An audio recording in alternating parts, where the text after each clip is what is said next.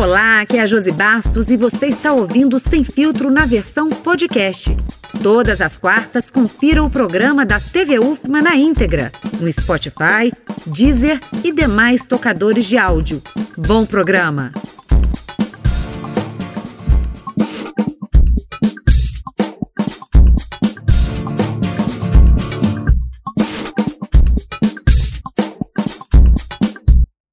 Olá, vem comigo para mais uma edição do Sem Filtro. Aqui convidamos personalidades de destaque para falar de política, educação, saúde, arte, entre outros assuntos. Para o debate de hoje, convidamos jornalistas dos diferentes veículos de comunicação. O programa Sem Filtro é um espaço plural de ideias e os entrevistadores e convidados estão online, já aqui na nossa telinha do estúdio da TV UFMA, para participar do debate. E se você quer mais informações, acesse o canal do YouTube da TV UFMA e das mídias sociais. O nosso entrevistado de hoje é o administrador e o diretor-geral do Hospital São Luís, Plínio Valério Túzulo. E antes deste debate, sem filtro, a gente vai conhecer um pouquinho mais sobre a sua trajetória. Vamos lá! Natural de São Paulo, Plínio Valério Túzulo fez bacharelado em administração hospitalar e também é bacharel em administração pela Fundação Armando Álvares Penteado, em São Paulo. Desde o ano 2000, quando chegou ao Maranhão, ele passou a atuar em cargos de direção na ProSaúde, uma associação beneficente de assistência social e hospitalar. Neste local, atuou durante 11 anos em vários cargos de diretor-geral. Atuante em gestão hospitalar há 35 anos, atualmente Tutsolo trabalha como diretor-geral do Hospital São Luís, cargo que ocupa desde dezembro de 2011. Clínio Tutsolo sempre defendeu a humanização no atendimento aos pacientes, e no Hospital São Luís isso é parte da sua missão institucional, que agora promove doses extras de carinho e amor aos pacientes em tratamento. E os jornalistas convidados para a entrevista de hoje são Fábio Cabral, jornalista da TV Assembleia. Aniele Pimentel, jornalista da TV Band. E Adalberto Júnior, coordenador de jornalismo da Rádio Universidade FM. Primeiramente, sejam todos muito bem-vindos ao nosso programa. Agradeço a participação de todos e, como de praxe, eu vou começar aqui com a primeira perguntinha. Eu vou falar sobre humanização. A humanização ela faz referência ao resgate do respeito à vida humana. E é um modelo adotado, de atendimento adotado pelas instituições de saúde, né? Como é que tem sido essa experiência no Hospital do Servidor adotando esta prática? Antes de mais nada, quero agradecer o convite, cumprimentar a você, Josi, a TV UFMA e a todo esse plantel de jornalistas extraordinários aqui da capital maranhense, né? O querido Adalberto, o Fábio e a Aniele. Muito obrigado aí pela presença de vocês. A humanização, ao nosso ver, é a pedra angular hoje de um novo paradigma de atendimento e de assistência médico-hospitalar. É, todo hospital é constituído de pessoas para o atendimento de pessoas. E como é que nós vamos dissociar esse atendimento se não for com o resgate da essência humana, com aquilo que nós, como se fôssemos pacientes, gostaríamos de ter? Diante de uma assistência médico-hospitalar. Então, esse é o esforço que precisa ser feito, é um paradigma que precisa ser buscado. Não é simples, porque a gente mexe com o comportamento de uma equipe multidisciplinar, muito numerosa e muito heterogênea, mas que esse enfrentamento tem que ser feito para que a nossa estrutura, a nossa unidade hospitalar se diferencie. O grande segredo hoje não é só o gabarito tecnológico, os profissionais bem formados, a nossa, a nossa equipe com um, um handicap de conhecimento adequado.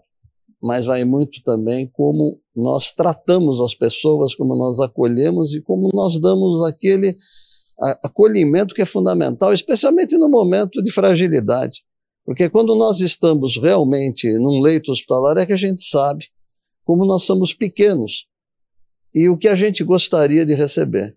Então, acho que a empatia é o segredo. A gente precisa se colocar no lugar do outro para poder saber como é que nós temos que atuar. Uhum. Vamos abrir para a nossa rodada de perguntas, começar com Adalberto Júnior, jornalista da Rádio Universidade. Seja muito bem-vindo. Obrigado, obrigado, Josi. Olá, uh, Plínio, uh, Fábio, Aniele. Muito obrigado, TV UFMA também. Enfim, uh, acho que falar de pandemia é, é extremamente necessário, né? Então, a gente já está no meio de uma luta.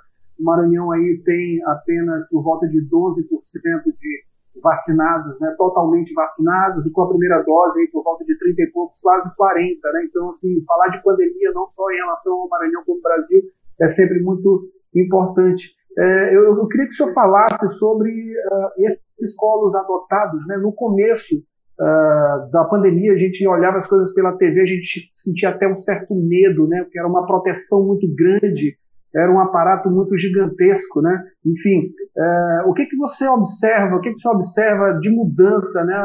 O que o que que esses protocolos mudaram, né? É, e o que que vocês tomaram como experiência lá dentro da parte administrativa dessa direção em relação à pandemia? Bom, é, a pandemia trouxe uma situação nova. Primeiro porque era desconhecido, a patologia era inteiramente desconhecida de todos e é lógico que o receio, a apreensão, a insegurança, num primeiro momento, foi, a, foi a, o denominador comum de todas as unidades hospitalares. Porém, com os planos de contingência que foram é, elaborados, com o planejamento, com um certo conhecimento a partir do momento que as coisas começaram a acontecer, a gente conseguiu superar isto e, e digo mais, existem situações que a pandemia trouxe que hoje serão irreversíveis. Por exemplo, a figura do home office em outros ramos de atividade que não o hospitalar, mas o home office veio para ficar. Isso foi um, um, agregado que, infelizmente, por vias tortas, nós estamos, somos obrigados a usar a tecnologia para respeitar uh, o distanciamento social. Por outro lado, as nossas equipes começaram, aprenderam mais a trabalhar em equipe, em conjunto, porque todos percebemos que somos muito frágeis como pessoas individualmente. E a união faz a força. E esse denominador comum, saber atuar num ambiente de pressão, aonde você está arriscando a própria vida em prol de quem está acometido da doença, é algo que nunca, pelo menos na nossa existência, a gente enfrentou. Nós não, não somos. O, o, o século XIX teve uma pandemia, o século XX também, mas uma pandemia como o século XXI é, é, enfrentou, essa é inédita. É, o, o, o ambiente macro que tomou conta, todos os países, uh, com as mesmas uh, fragilidades e com as mesmas apreensões. Então, eu acho que todo problema sempre tem um lado que ele traz de ensinamento, um lado positivo.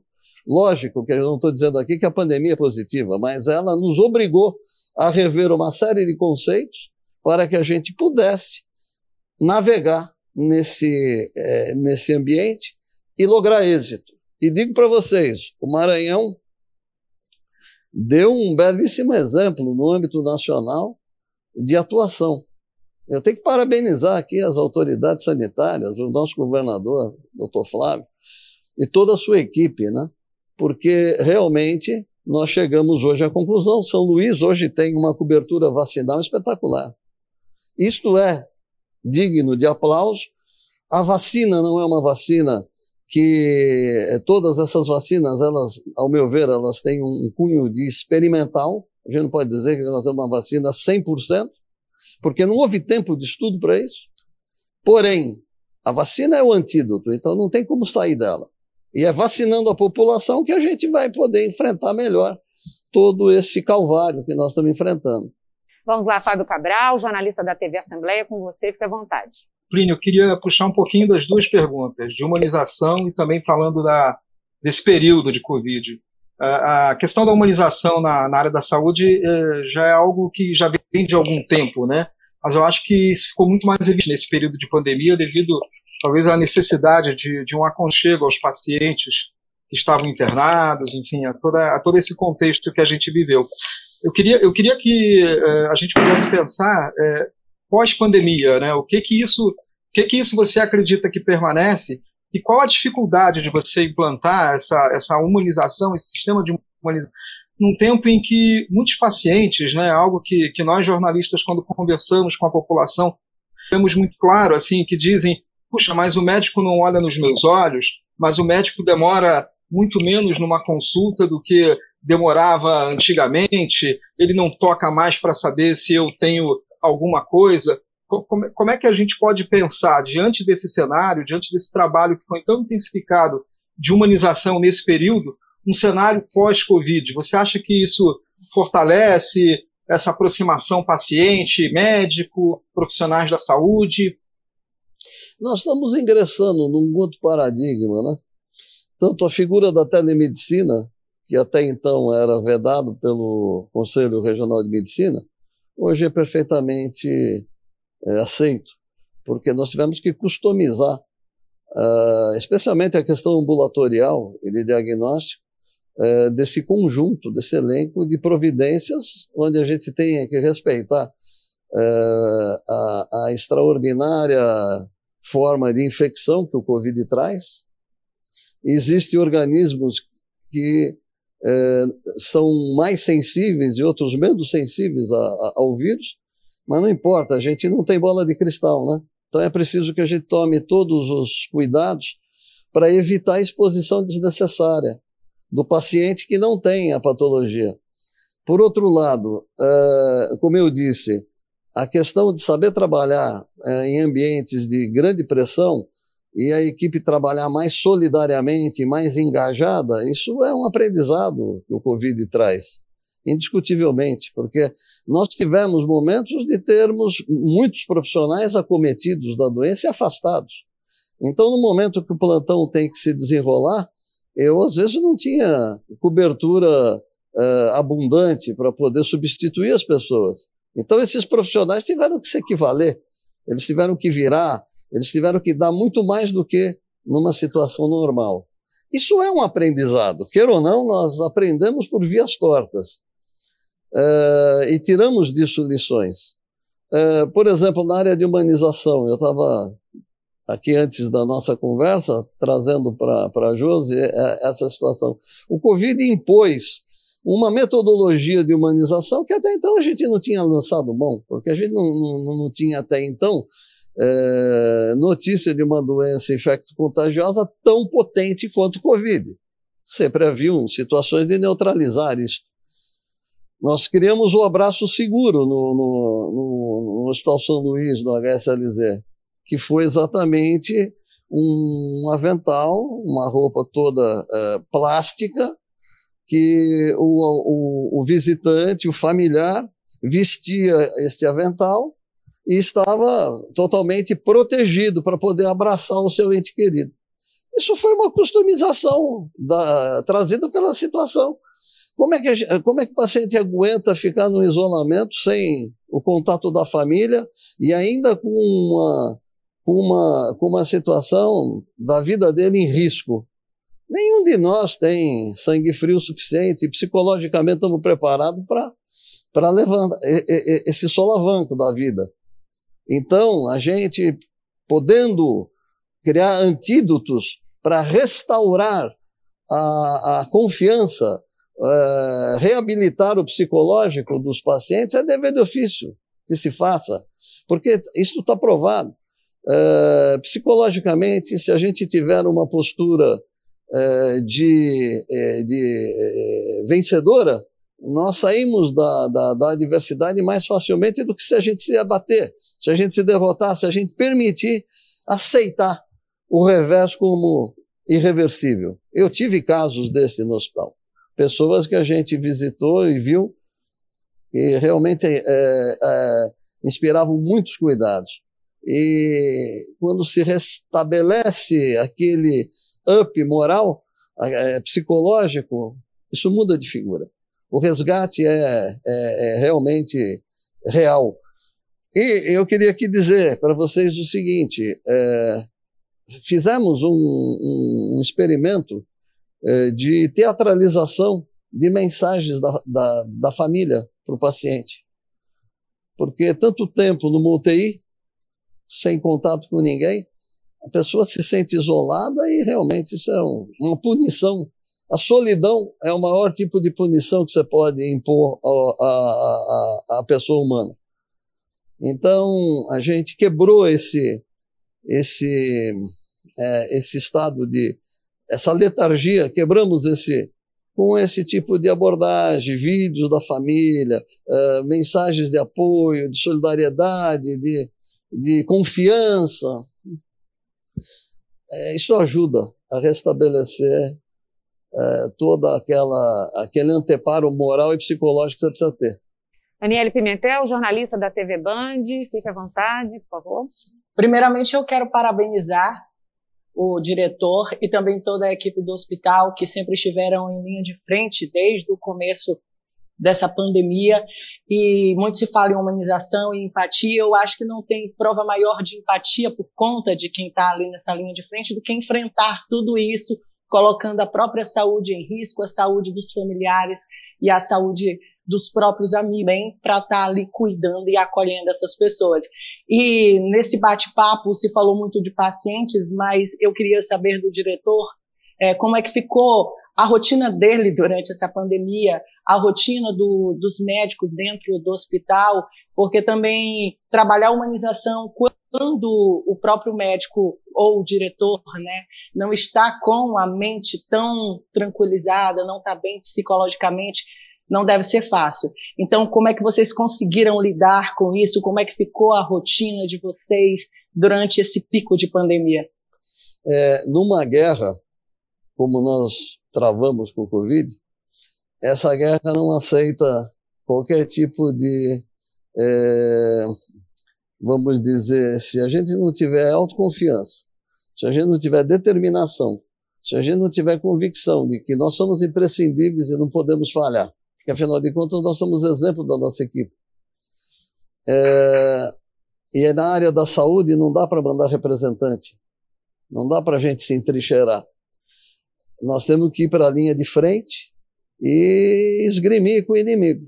E foi isso que fizemos. E foi isso que todos os profissionais da saúde fizeram. Não teve alternativa. Não dá para gente. Ah, mas a diretoria pode. Não pode, porque o exemplo vem de cima. Quem tem que estar na linha de frente é o diretor, dando força moral e, e, e, e vamos dizer, provendo a estrutura hospitalar daqueles mecanismos fundamentais. Então, isso a gente soube conjugar bem.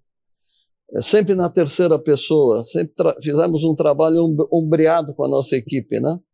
Isso não é para chamar atenção sobre o meu papel, é, poderia ser qualquer outro profissional que estivesse na minha posição, faria o mesmo, com toda certeza. Porque não dá para a gente dissociar isso.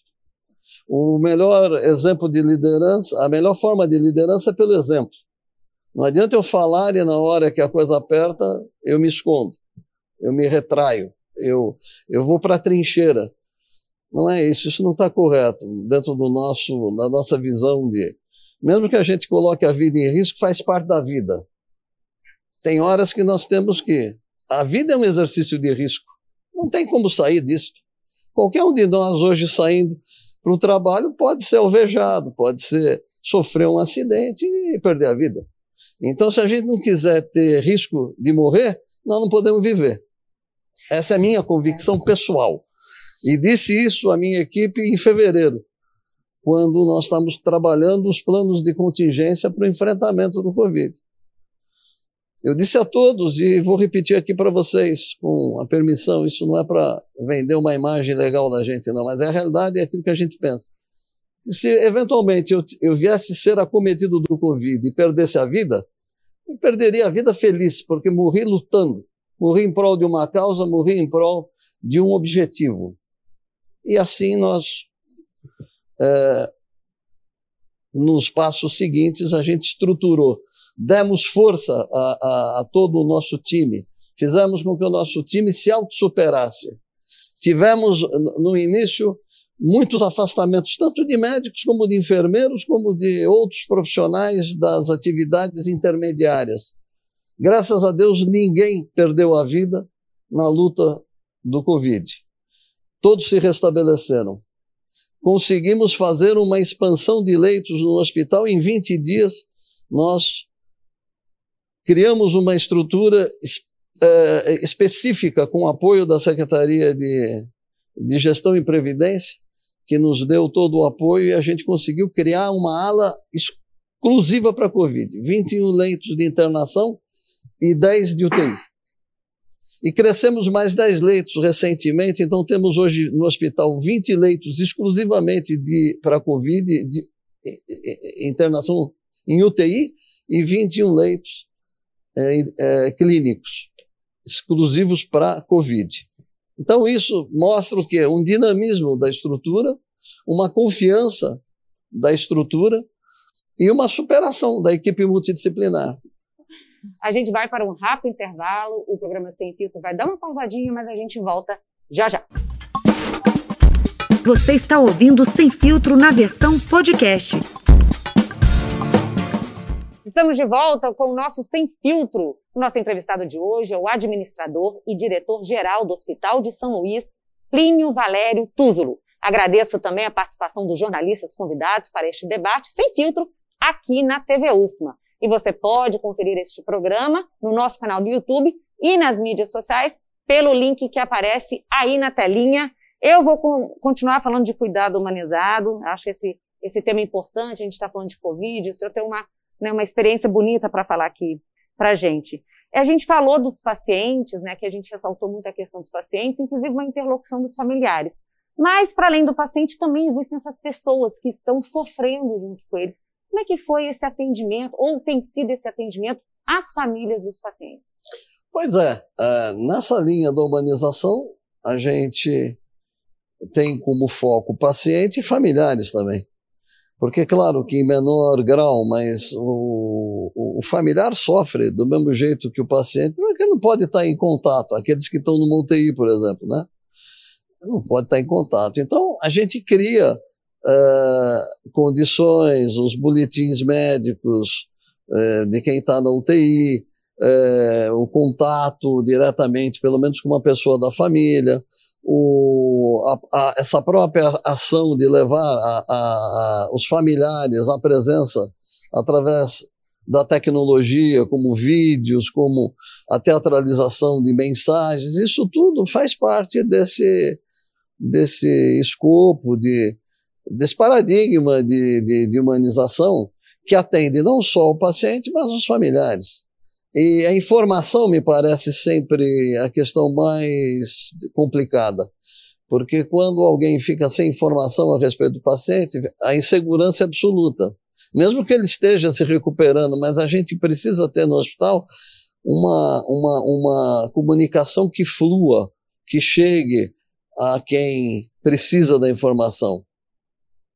E é assim que a gente tem buscado resolver esse, esse problema, dentro da, do rigor técnico e de distanciamento e de tudo aquilo que nós precisamos respeitar para evitar uma exposição, uh, vamos dizer, sem necessidade, né, de familiares especialmente, a gente cria esses artificialismos para poder, de alguma forma, compensar.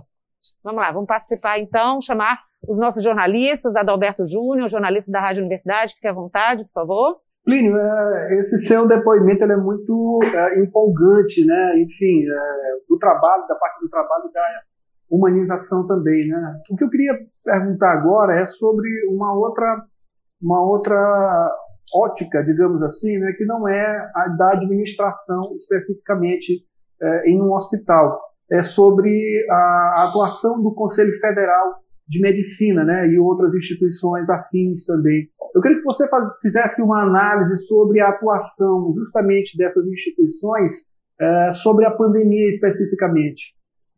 É, todas essas instituições governamentais, aquelas que regulam as diversas profissões que estão envolvidas na área médica ou assistencial, tiveram que atuar de forma marcante. Eu, eu, citei aqui uma resolução do Conselho Federal de Medicina que permitiu a, a telemedicina ser utilizada. Isso era um tabu. Isso mostra que uh, cada momento é um momento diferente. Momento de pandemia não tinha como a gente ter aquele purismo assistencial. É preciso inovar. Então, o Conselho permitiu, e eu tenho a impressão que isso vem para ficar. Só que dentro de uma ótica muito mais abrangente, com recursos tecnológicos, isso realmente as instituições vão se utilizar. Porque facilita o paciente e facilita também o profissional médico. Tem muita, tem muita coisa que por telefone ou pela, pela, vamos dizer, pela tecnologia, você pode dar informação ao paciente dentro de um escopo de relato que é, ele esteja sentindo os problemas. Algumas especialidades não tem como fazer telemedicina, mas outras têm. Então é uma questão da gente ter versatilidade. E, e, na vida não há nada estático, tudo é muito dinâmico. A gente precisa acompanhar uh, as necessidades e poder prover as nossas ações daquilo que de melhor a gente dispuser no momento. Então eu parabenizo a, a, o Conselho, que tem, como sempre, tem dado uma, uma resposta muito positiva às necessidades, especialmente da área médica. Ótimo. Fábio Cabral, jornalista da TV Assembleia, por favor, fique à vontade. Plínio, você é um administrador, tem formação em gestão hospitalar. Eu queria saber, primeiro assim, qual a maior contribuição é, que essa formação de gestor pode dar para a área da saúde, né? E, e, enquanto gestor do, do Hospital São Luís, queria também que você pudesse é, dizer quais são os maiores desafios, por exemplo, se a gente estivesse falando do SUS de uma maneira geral, para que a gente pudesse fazer ele funcionar da forma mais adequada, já que, do ponto de vista daquilo que é a proposta do SUS, é, é algo extraordinário, né? Mas onde que trava, né? Quais são os principais problemas, assim, do ponto de vista do, do gestor, como você observa? A, a gestão é a pedra angular desse processo, né? É a diferença entre o público e o privado é o modelo de gestão. E tanto no público como no privado é necessário que você tenha técnicos para poder fazer com que a engrenagem funcione. Agora, cabe ao gestor alguns princípios, ao meu ver, básicos. Primeiro, ele tem que ser um cara sensível ao universo onde ele atua. Segundo, ele precisa estar é, sabedor das dificuldades da equipe que ele tem. Nós não podemos fazer gestão distanciado das pessoas. Não dá para fazer gestão no gabinete, pô. Tem que fazer gestão é junto, com cada profissional. Aí você vai dizer, bom, mas isso é muito difícil, lógico, dependendo da quantidade, do tamanho das estruturas, mas você tem um fatiamento hierárquico onde a, a, a, a, prerrogativa do gestor não é impor, mas é convencer os seus diretores, os seus coordenadores, os seus supervisores, de que nós temos que fazer um trabalho muito mais participativo do que autocrático. Essa é a minha convicção. Uh, não tem mágica. Nós vamos lidar com pessoas que são uh, universos totalmente heterogêneos. Depende de formação, depende de cultura, depende de um monte de coisa.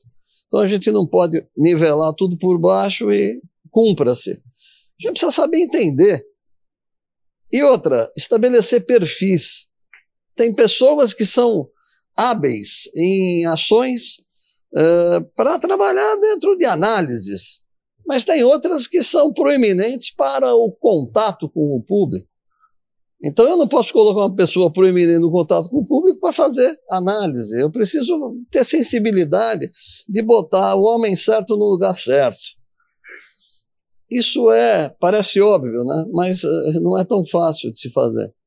E talvez aí esteja a questão. Você falou do SUS. Eu sou um entusiasta do SUS. O SUS é, é, é algo inédito e de tecnologia nacional. Mas o SUS não funciona como deveria por falta de gestão. Aniele Pimentel, jornalista da TV Band de Maranhão. Eu queria também entender aí pelo ponto de vista dele o que é que trava tanto porque eu também acho o SUS um modelo de saúde incrível, que na teoria ela é muito bonita, mas existem muitos entraves.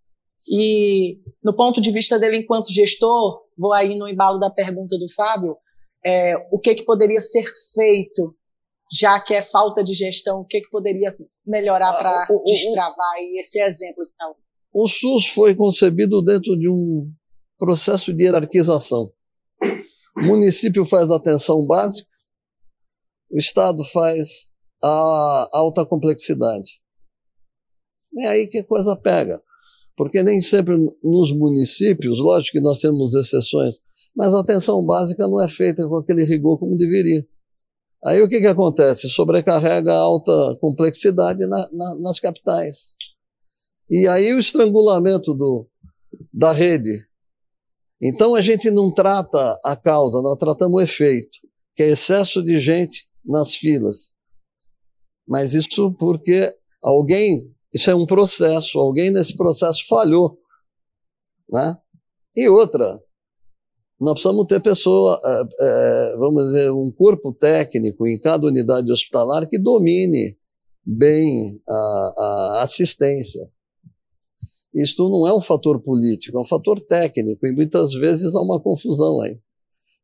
É escolhido o, o, o político ao invés do técnico. A, a, priorização.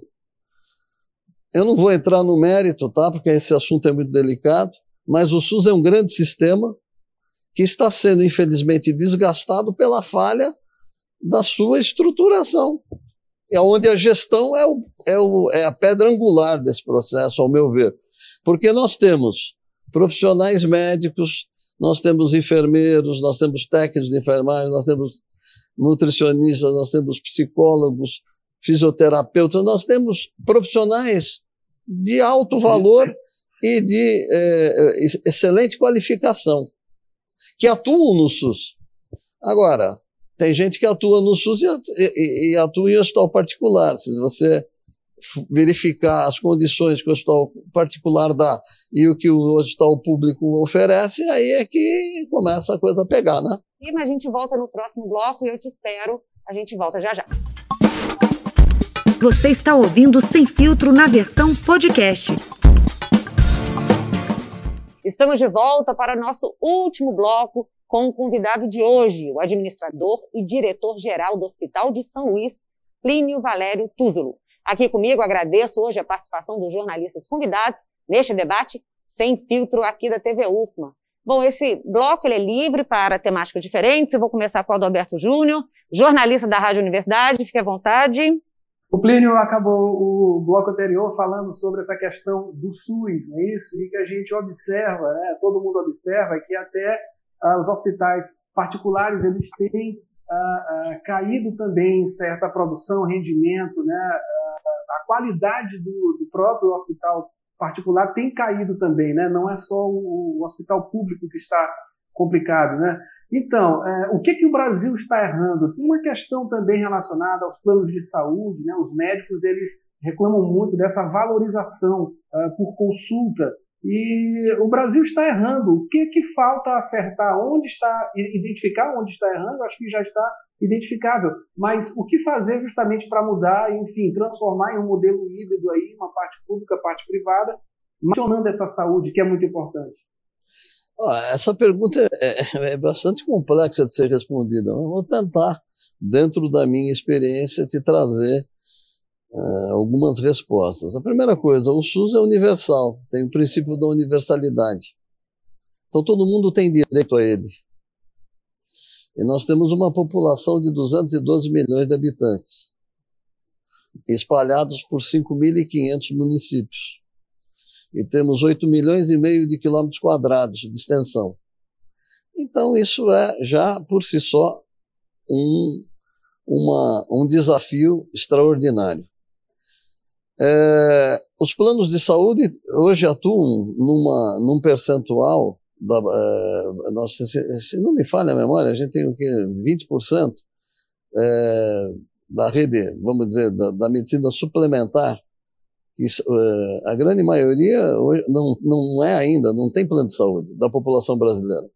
Então nós precisamos ter mecanismos de fazer com que a gestão possa fluir em âmbito em larga escala, mas respeitados aqueles paradigmas que a gente não pode abrir mão.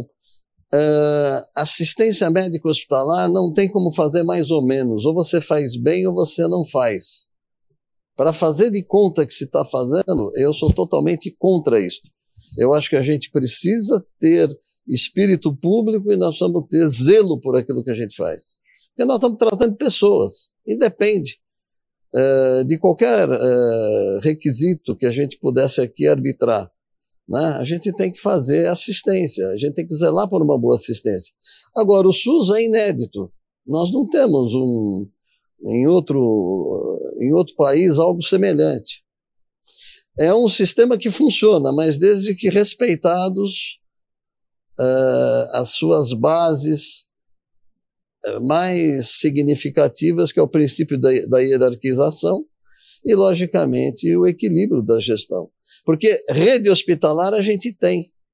Tem hospital em grande número. Muitas vezes esses hospitais não funcionam como deveriam e poderiam. Mas aí não é uma questão do, do sistema, é outro problema. Então isso é muito sazonal. Em cada região do país existe uma, uma um, um, é, é, condicionantes, existem problemas que a gente não pode nivelar. A região norte é de um jeito, a nordeste é de outra, a centro-oeste tem outras características, sul e sudeste nem se fala. Até a quantidade de médicos por mil habitantes é, tem uma oscilação muito grande nisso. Então, não dá para a gente fazer uma resposta abrangente, né? É preciso ver determinados focos de atenção, mas eu vejo que na abrangência a gente erra exatamente no princípio da hierarquia. Fábio Cabral, jornalista da TV Assembleia, com você. Plínio, queria correr a sua memória afetiva desse quase um ano e meio de pandemia.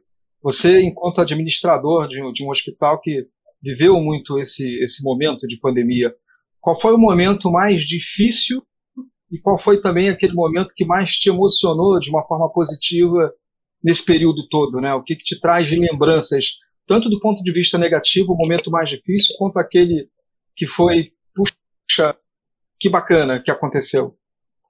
É, bom, momento de que a gente poderia trazer como negativo é, é exatamente o acometimento de muitos profissionais ao nosso entorno se afastando e sem saber como é que seria o desenrolar né, da, da, da patologia, porque no início era uma surpresa para todo mundo, né? Os sintomas, qual seria o tratamento. Então, uma série de novidades que nós tivemos que lidar com isso. Então, essa apreensão, houve um momento no hospital que eu fiquei sem todos os meus diretores, só fiquei eu e o presidente do conselho, que é o Dr. Paulo Bright, que aí nós conversávamos muito sobre é, o desenvolvimento das ações do hospital, né? Então, esse foi um momento bastante contundente. Outro, muita gente chegando na porta do hospital. E as condições de absorção não tão fartas como a gente gostaria, pelo acúmulo, pelo volume que vinha. Isso também era um, um fator de angústia para todos nós. Mas totalmente neutralizado, por rapidamente, em 12 de maio, nós inauguramos a, a, a nova unidade do hospital, que eu, eu mencionei aqui, essa expansão, que foi feita em 20 dias.